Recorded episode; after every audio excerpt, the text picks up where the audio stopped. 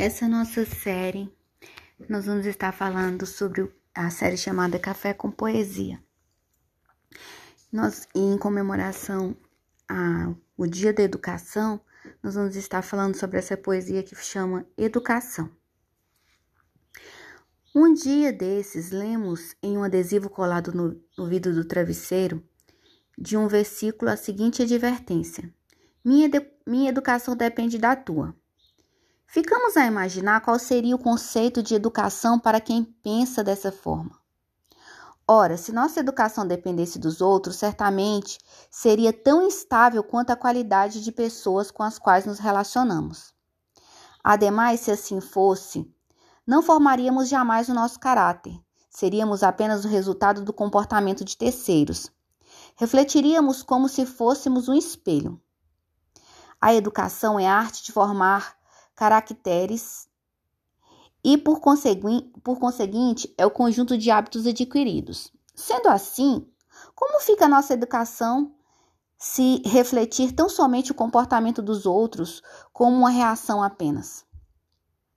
O verdadeiro caráter é forjado na luta, na luta por dominar as más tendências, por não revidar uma ofensa, por retribuir o mal com o bem.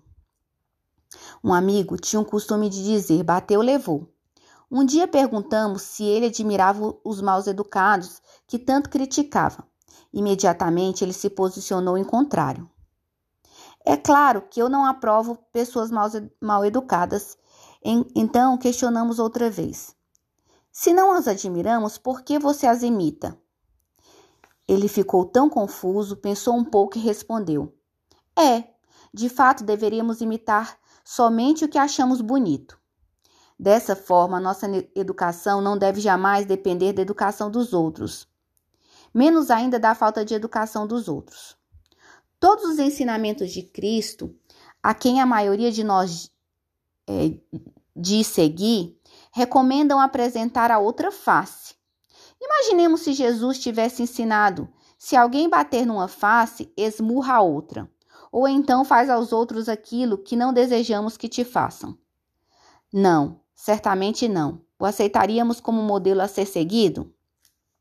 Assim sendo, lutemos por nos educar segundo os preceitos do Mestre de Nazaré, que, diante dos momentos mais dolorosos de sua vida, manteve a calma e tolerou com grandeza todas as agressões sofridas. Não, não nos espelhemos nos que não nos, nos que não nos são modelos nem de si mesmos. Construamos o nosso caráter com os exemplos nobres. Quando tivemos que prestar contas às leis que regem a vida, não encontraremos desculpas para as nossas faltas de educação, nem poderemos jogar a culpa nos outros, já que Deus nunca deixou a terra sem bons exemplos de educação e dignidade.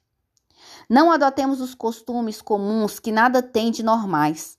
O normal é que cada um deve buscar uma melhoria íntima com os recursos internos e externos que Deus ofereceu.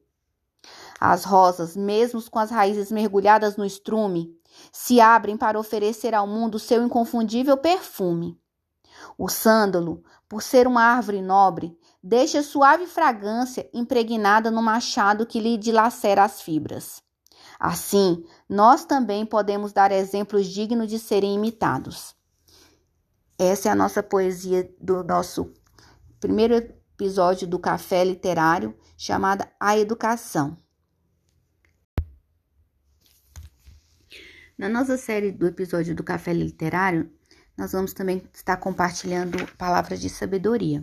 E o nosso livro escolhido para meditar vai ser o livro de Provérbios porque eles retratam conselhos e sabedorias de Deus para nós termos dias mais felizes e administrarmos as situações da vida com sabedoria. Então, no nosso café literário, usando as palavras para edificar, construir, instruir, trazer entendimento e sabedoria, vamos de Provérbios. E hoje nós vamos de Provérbios, capítulo 1. Provérbio de Salomão, o filho de Davi, rei de Israel. Para conhecer a sabedoria e instrução, para entender as palavras do entendimento, para receber a instrução da sabedoria, da justiça, do juízo e da equidade, para dar sutileza aos simples e aos jovens conhecimento e discrição. O homem sábio ouvirá e aumentará o aprendizado, e o homem de entendimento alcançará sábios conselhos. Para entender um provérbio e sua interpretação, as palavras do sábio e os seus enigmas. O temor do Senhor é o princípio do conhecimento, mas os loucos desprezam a sabedoria e a instrução. Filho meu, ouve a instrução de teu pai e não abandone a lei da tua mãe, porque serão como ornamento de graça sobre a tua cabeça e correntes ao teu pescoço. Filho meu, se pecadores te seduzirem, não consintas. Se eles disserem vem conosco, ponhamo-nos em espera por sangue, deixe-nos por emboscado inocente sem motivo. Vamos engoli-los vivos como a sepultura e inteiros como os que descem a cova? Encontraremos todos os bens preciosos, encheremos as nossas casas de despojo? Lança tuas sortes entre, ele, entre nós e tenhamos todos uma só bolsa. Filho meu, não andes tu no caminho com eles. Refreia o teu pé de suas veredas, porque os seus pés correm para o mal e se apressam a derramar sangue. Certamente a rede é estendida em vão, à vista de qualquer pássaro, e espreitam por seu próprio sangue, emboscam secretamente suas próprias vidas. Assim são os caminhos de cada um que é ganancioso quanto ao ganho, que toma a vida dos que a possuem. A sabedoria clama lá fora, ela levanta sua voz nas ruas. Ela clama ao principal lugar da multidão.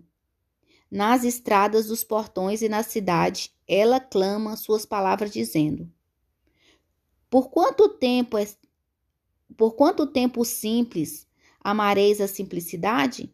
E os escarnecedores se deleitarão no seu escárnio, e os tolos odiarão o conhecimento? Atentai para minha repreensão, e eis que derramarei o meu espírito sobre vós, e vos farei conhecer as minhas palavras. Porque Chamei e, e vós vos recusastes. Estendi a minha mão e nenhum homem se importou. Mas reduziram a nada todo o meu conselho, e não quiseste minha repreensão.